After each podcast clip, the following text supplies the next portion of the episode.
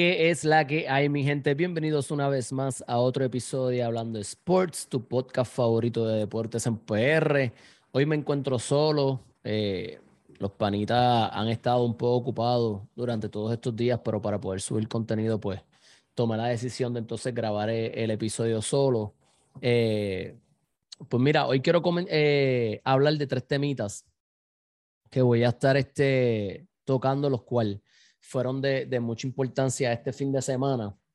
Eh, hoy se está grabando, hoy es martes 7 de junio del 2022. Al momento, maybe, de tu escuchar esto, ya es miércoles o maybe jueves o otro día de la semana. Eh, quiero comenzar, eh, mano, aplaudiendo y felicitando a, a nuestra Camacho Queen por su victoria eh, en Pisticampo, en la competencia de Pisticampo, sigue, sigue quemando la pista. Esta vez fue con 12.43. Eh, y de verdad que Camacho Queen sigue poniendo el nombre de Puerto Rico en alto donde quiera que se para.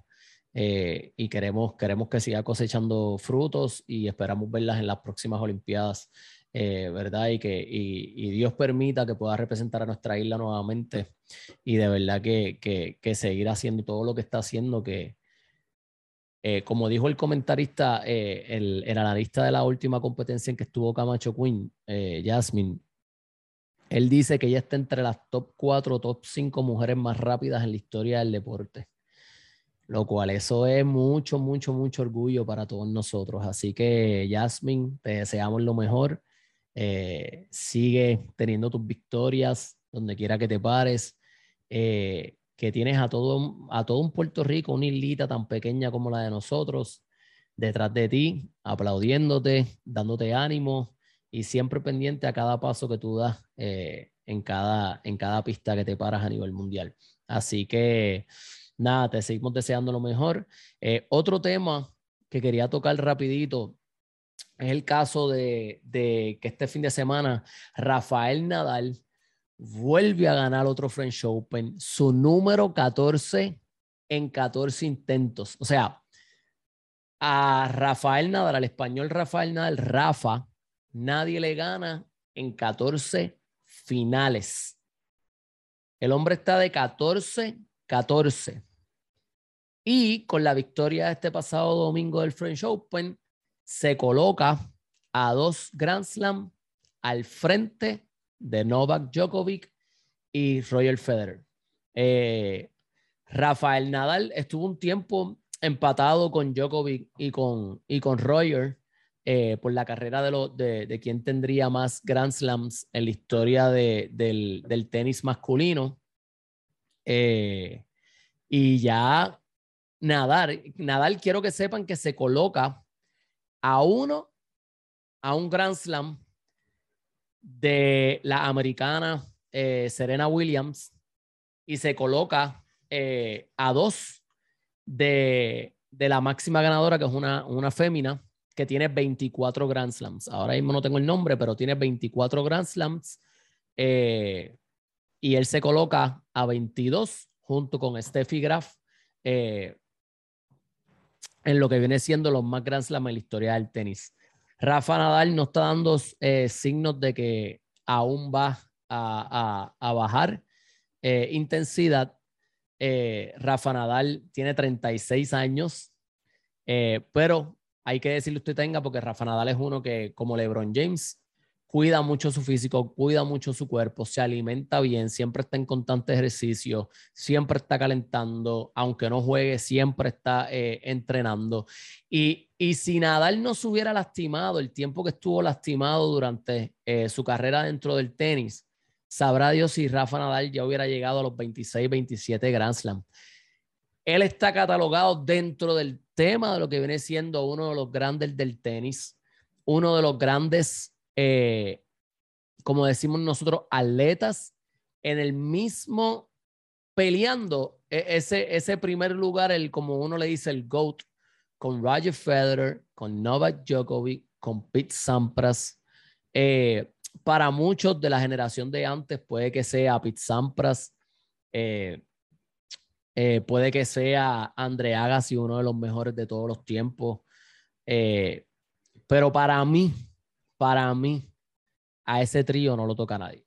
En mi opinión bien personal, el trío de Rafael Nadal, Novak, Roger, es indiscutiblemente el mejor trío que ha habido en la historia del tenis. Es como cuando hablamos del tenis femenino, hay muy buenas candidatas dentro del tenis femenino, pero nada se compara con Steffi Graf y con Serena Williams. Para mí esas son las dos más grandes en la historia del tenis femenino. Hay otros nombres, no estoy diciendo que no, no estoy diciendo que no. Nombres como Martina Navratilova, espectacular tenista, Martina Hingis en su corta carrera, porque Martina Hingis se vio por lesiones, tuvo que, ¿verdad? Este, no, no tuvo una carrera extensa, fue muy corta. Eh, pero realmente ninguna se compara con Steffi Graf y con este con eh, Serena Williams. ¿Ok? So, para mí, esas vienen siendo las dos eh, duros de la historia del femenino. Y pues en los masculinos ya le dije, ahora, ahora, este año todavía faltan dos Grand Slams. Falta Wimbledon y falta el US Open. Ya Rafa Nadal logró un año ganar los cuatro Grand Slams corridos. ¿Podrá lograrlo este año? No sé, no sabemos. Va a buen ritmo. Ganó el Australian Open al comienzo del año 2022. Ahora eh, acaba de ganar lo que viene siendo el French Open. Y entonces eh, el próximo paso viene siendo Wimbledon. Aún no se sabe si Roger Federer va a jugar. No ha jugado todavía en todo lo que ha sido el año 2022, pero tampoco ha anunciado su retiro, el cual eh, entiendo que cada vez está más cerca. Ya Roger está en los 40 años de edad. Eh, nadie le ha ganado el factor tiempo. El factor tiempo está invicto y nadie le ha ganado. Que hay jugadores que sí han podido extender su carrera por muchísimos años, sí hemos visto muchísimo, muchísimo dentro de todos los deportes.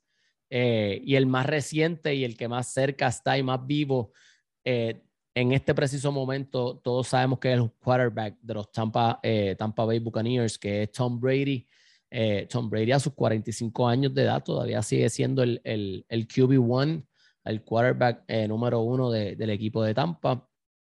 y sabemos que es uno, pero por la forma en que la posición que él juega, y siempre, gracias a Dios, Tom Brady ha tenido muy buena una línea defensiva, por eso ha podido durar más. Pues en el tenis pasa igual. En el tenis, si tú te cuidas por ser un deporte individual, todo depende de ti. Tu condición física depende de ti. Eh, tu salud depende de ti. La alimentación depende de ti. So, estás tú solo. Roger ha podido extender su carrera, pero sí hemos visto un pequeño declive al pasar de los años. Eh, si no me falla la memoria y puede que me equivoque, el último campeonato de, de Roger fue en el 2017. 2017, si no me falla la memoria. Eh, fue su último Grand Slam, de ahí para acá no ha vuelto a ganar más ninguno, no sé si en el 2019 ganó uno antes de la pandemia, pero sí hemos visto que ya no es ese jugador, eh, ese jugador este, agresivo, ese jugador que, que, todo, que, que es tan dominante dentro de la, de la, de la cancha del tenis. Eh, los mejores torneos para, para, para Roger ha sido el Australian, Wimbledon y US Open, pero el más que ha ganado Wimbledon. Y pues eh, eh, lamentablemente, pues gracias a Rafa, solamente Roger ha ganado un, un French Open. ¿ok? Que viene siendo en la, en el, en la cancha de, de barro, ¿ok? Así que nada, todos vamos a estar pendientes a este resultado de este año de lo que va a estar sucediendo dentro del tenis, qué va a pasar con Nova, qué va a pasar con Rogers, si realmente ellos se van a poder acercar a Rafael Nadal, eh, si Rafa va a seguir despegándose en lo que viene siendo eh, eh, quién gana más Grand Slam en su carrera y si realmente ya llega un momento donde Rafael Nadal es catalogado el GOAT del tenis indiscutiblemente. A mi opinión personal sí lo es, me encanta mucho Roger, pero Rafa son 22 Grand Slam, gente. 14 French Open, 22 Grand Slams. ¿Ok? Y todas las finales que ha perdido con Novak y con este Roger Federer. O sea, que siempre Rafael Nadal siempre ha estado ahí. Si no llega a una final, llega a la semifinal, pero siempre está ahí. Su consistencia siempre ha sido clave durante todos estos años, desde el momento que ganó su primer Grand Slam en el 2005 hasta el 2022. Así que, nada, estaremos pendientes. Si tienes algún favorito en esto del tenis, tienes un jugador que, que para ti es por encima de Rafael Nadal o maybe algún jugador que es por encima de Roger, de Martina Navratilova, de Hing. Déjame tu comentario, quiero escuchar cuáles son tus jugadores favoritos dentro del tenis. Déjame saber tu opinión. Déjame saber para ti quién es el GOAT. ¿Quién de estos tres jugadores que siguen en constante competencia es tu favorito? Así que déjame tu comentario. En este momento también aprovecho para decirte que si no nos sigues, suscríbete, suscríbete al canal, dale a la campana para que te lleguen las notificaciones al momento de nosotros compartir cada vez que subimos un video o algo que hablemos de algún deporte que maybe te llama la atención. Suscríbete, dale a la campana Síguenos en Facebook, síguenos en Instagram, síguenos en todas las redes sociales, en tu, en tu plataforma de podcast favorito, que ahí vamos a estar nosotros, gente. Así que nada, vamos a ir al último tema. Eh, quiero hablar de lo que está sucediendo en la final entre los Golden State Warriors y los Boston Celtics. Eh, mañana miércoles, como dije ya, hoy es martes 7 de junio y al momento que estés escuchando este episodio, lo más seguro Sigue siendo martes, es miércoles por la mañana o maybe ya pasó lo que viene siendo el tercer juego de la serie final. Pero al momento que se está grabando, la serie está empatada una por uno. Una a una por bando. Ok. Yo di a escoger, yo escogí en mi bracket desde el principio, es más, desde el comienzo de la temporada, yo dije que los Golden State Warriors eran los favoritos para ganar el campeonato este año. Todo dependía de cómo regresara Clay Thompson qué tan rápido regresara Clay Thompson y qué tan rápido ellos pudieran otra vez, eh, ¿verdad? Trabajar en equipo y volverse a acoplar como lo fueron eh, antes de la pandemia, hasta el año 2019, que todos supimos que eh, Kevin Durant se lastimó y se lastimó Clay Thompson también. so, yo tenía Golden State desde un principio. Me guayé en el este porque yo tenía Golden State enfrentándose a los Milwaukee Bucks en la serie final. No pasó. Eh, y Boston sorpresivamente llegó. Es un equipo que fue siempre de menos a más. Y lo que lo, lo, que lo cataloga al equipo de, de los Celtics de Boston es la ofensa, eh, la defensiva. La defensa es lo que cataloga a ese equipo. Claro, tienen dos jugadores que tienen ese poder ofensivo en Jason Tatum y en, y en, y en Brown. ¿Ok? Jalen Brown. Son dos jugadores totalmente muy buenos ofensivamente, pero yo escogí esta serie final 4 a 1 a favor de Golden State, como mucho, dándole oportunidad a Boston de que gane dos partidos, dos juegos, que se acabe 4 a 2. Ok. Tengo muchísimas amistades que son Boston. Eh, toda la cosa, están emocionados. Boston no llegaba a una serie final desde el 2010, si no me equivoco. Eh, eh, llevaban 11 años sin entrar a la serie final, este es su año número 12. Eh, yo sé que están bien excited. Es un equipo que ha podido desarrollar sus jugadores jóvenes. han tenido, han podido atraer jugadores veteranos como todos sabemos el dominicano Al Horford, pero Golden State no podemos olvidarnos de que es un equipo muy superior.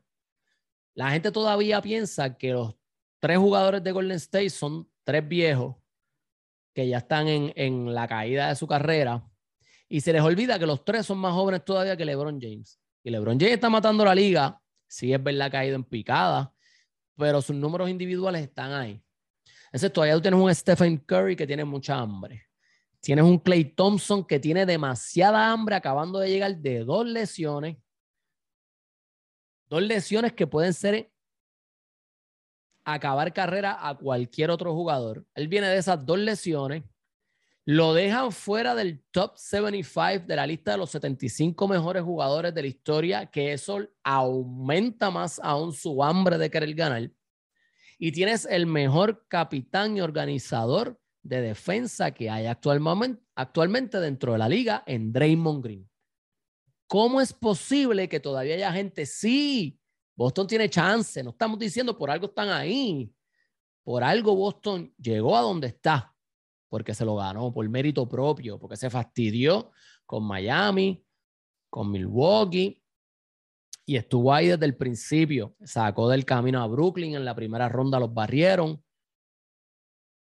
Claro, muchos factores y muchos detalles por las cuales maybe sacaron esos equipos del camino, pero no se van a poner excusas. Las excusas no existen en los deportes, no existen, porque para algo todos son profesionales. Que hay factores, sí, que maybe el año que viene no se ven si todos los equipos están saludables o todo corre y fluye como se tiene que correr el día uno en la NBA. Pero en el primer juego, voy a ir por parte, en el primer juego, todo el mundo, después que se acabó, ah, que Golden State perdió una ventaja de 14 puntos. En ese quarter no, lo que les dieron fueron una pela, metieron 40 y pico Boston. Golden State metió, creo que fueron 14 o 15. No me recuerdo muy bien cuánto fue la cantidad de puntos en ese último quarter en el primer juego. Y ya todo el mundo piensa que por esa victoria Boston ya son los favoritos.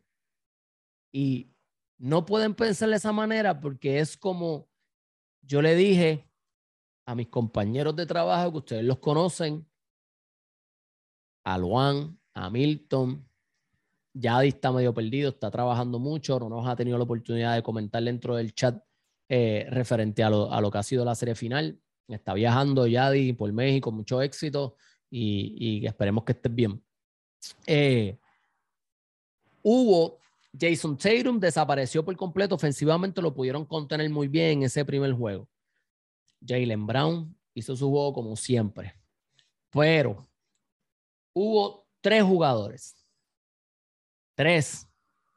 Horford, White y, y Marcus Smart tres jugadores que se han tirado el juego de su vida. Tres, y a eso súmale Jalen Brown que hizo su trabajo y los demás jugadores también viniendo del banco, hicieron uno que otro ajuste, pudieron sacar ese primer juego.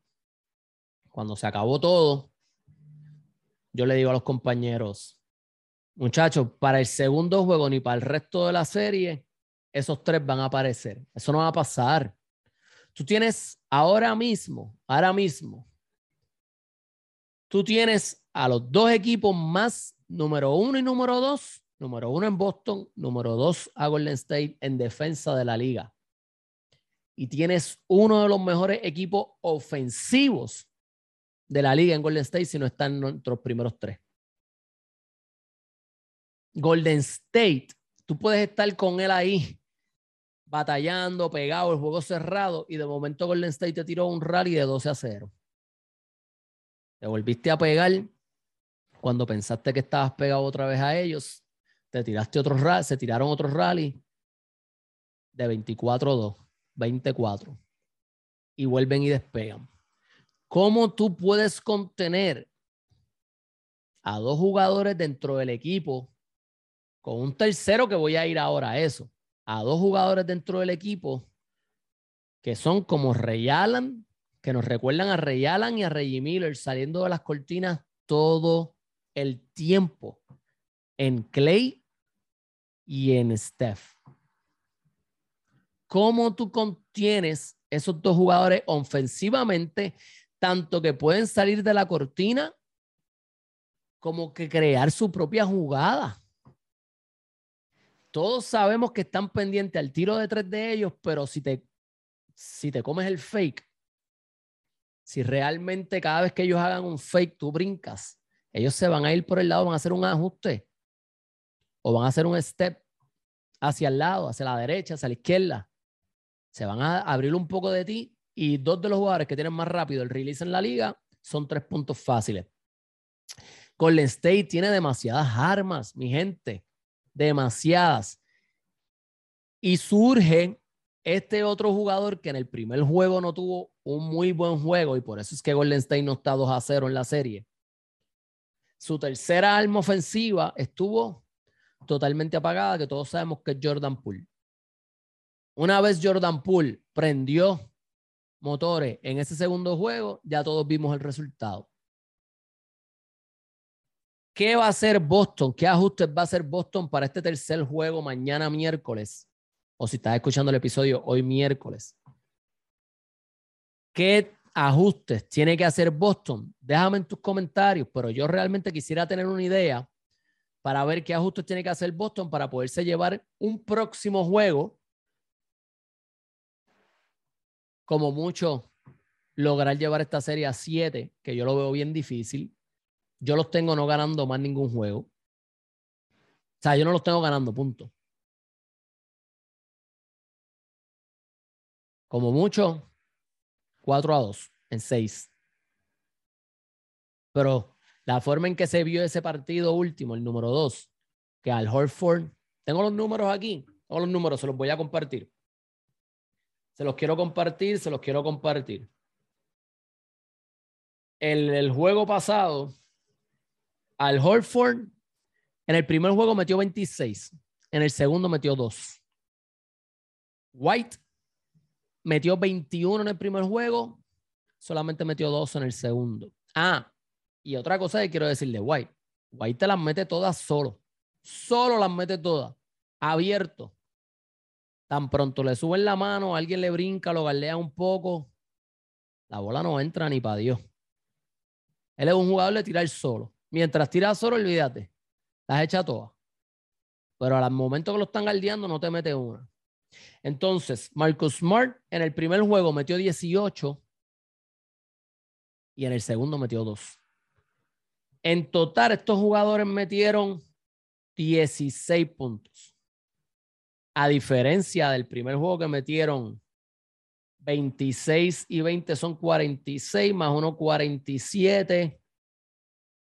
65 puntos metieron entre los tres en el primer partido. En el segundo, solo 16. Y yo lo dije, yo lo dije. no vuelven a tener un juego más como ese primer juego en la, en la serie. Yo lo veo sucio, difícil. Eh, nada, mi gente, gracias por estar conmigo este ratito. Quise hacer este episodio para, para poder subir algo de contenido con ustedes a las redes sociales. Eh, déjame saber cómo tú tienes ese resultado entre Golden State y los Boston Celtics. Te quiero leer. Déjame tu comentario tanto en Instagram, déjame tu comentario en Facebook, aquí mismo en el canal de YouTube, déjame tu comentario. Eh, antes de irme, quiero decirte que no te olvides suscribirte al canal, dale like, danos follow en Instagram, danos follow en Facebook, eh, síguenos en Apple Podcast, síguenos en, Google Podcast, en Spotify. Estamos en las, plataformas de audio en general eh, y en las redes sociales. Eh, a mí me consiguen como Dani del Río PR en Instagram, Daniel del Río en Facebook. Hablando de sports, no te olvides, venimos con más contenido, mi gente. Pronto por ahí vamos a estar nuevamente comenzando con Oscar lo que viene siendo eh, el schedule de la NFL. Vamos a estar compartiendo con ustedes, los fanáticos del fútbol. Comparte, gente, comparte este contenido. Háblale a tus panas de que Hablando de Sports eh, existe en Puerto Rico queremos llegar a, más comunidades, gente en el mundo de los deportes, eh, pero necesitamos el apoyo, el, apoyo de la poca gente que nos sigue, de la poca gente que está con nosotros. Esto es bien difícil, es bien cuesta arriba, no imposible, pero necesitamos el apoyo de ustedes. Así que mi gente, gracias por estar conmigo este ratito. Eh, y nada, bendiciones. Será hasta la próxima.